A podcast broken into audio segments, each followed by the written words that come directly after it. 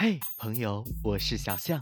打开微信，搜索公众号“青萌小象”，点击关注，我们一起讲述青春的故事，唤醒青春的态度。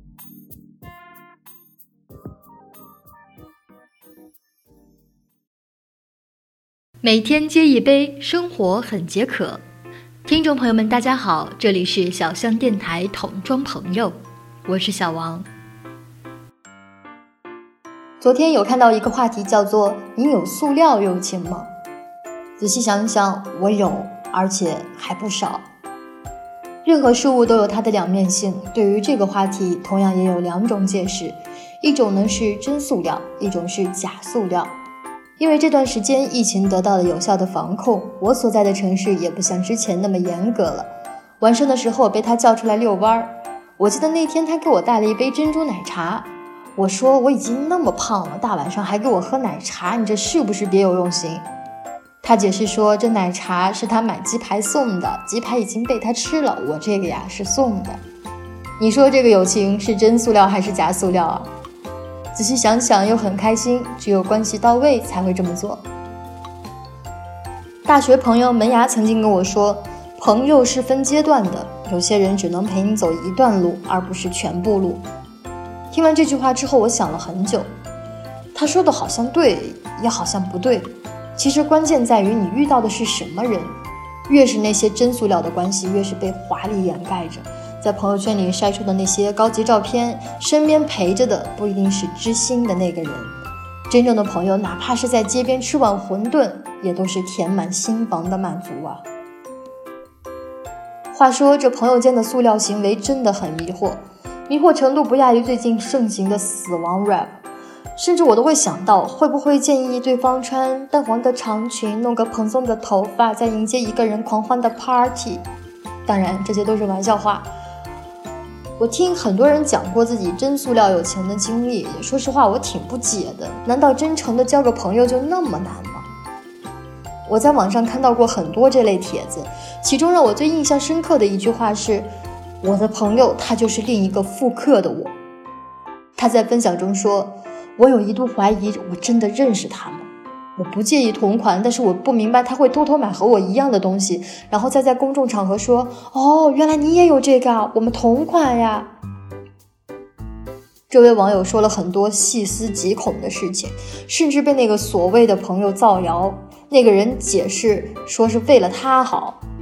不仅如此啊，这位网友的朋友还是一个柠檬精，巴不得别人不如自己，逢人逢事两副面孔。久而久之，这位网友自然会疏远他的这个朋友。真的有必要这么塑料吗？我认为是真的没有必要啊。可能在这类人的观念里，就是说你可以好，但是你不能比我好；你可以漂亮，但是你不能比我漂亮。我可以对你做的事情，你不能对我做。可是我想说。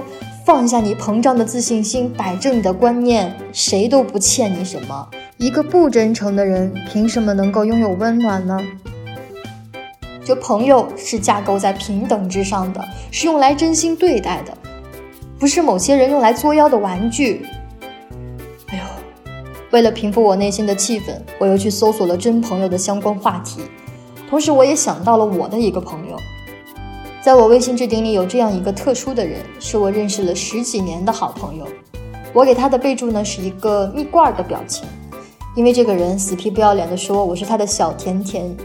说到这里就很想笑啊，连这个手机壳都要买钢铁支架的女孩，居然也有粉红少女心的一面。我们俩呢相识于小学，然后同时考入一个初中，住在一个宿舍。我现在还记得很清楚，宿舍号是一一零。当时想都没想能够在一个初中再次相遇，巧合的是，我们俩的爸爸居然也认识了很多年。不得不说，这世界是真小，也是真的有缘分。他学习比我好很多，我们考上了不同的高中之后呢，我们俩就不再朝夕相处了，一个在城东，一个在城西，但是在这段时间，我们没有断了联系。没有手机，我们就买好看的本子，把每天的日常写给对方，然后利用放假的时间彼此进行交换。三年下来，我俩的本子都攒了一摞。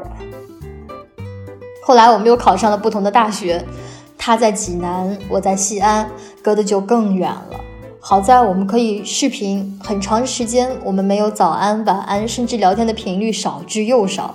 但是我从来不担心，我们的关系已经不是朋友，而是家人，彼此熟悉彼此的一切，已经是那个被融入对方生活的角色。虽然有时候也会放对方鸽子，会是对方微信的传输助手，甚至是自动提款机，但是这些塑料行为反而是我们友情的调味品。我很知足，他也是。生活也许是不公平的，但是建立在真诚基础上的情感是公平的。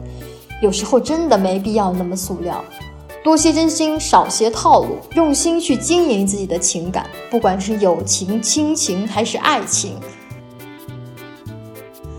现在到了春天了，拿起你的手机，拨通许久未见的朋友的电话，可以是一个，也可以是一群。如果条件允许的话，就出去走走吧。去看看绿色的世界，去感受春天的芬芳，去和自己的朋友一起好好的享受生活。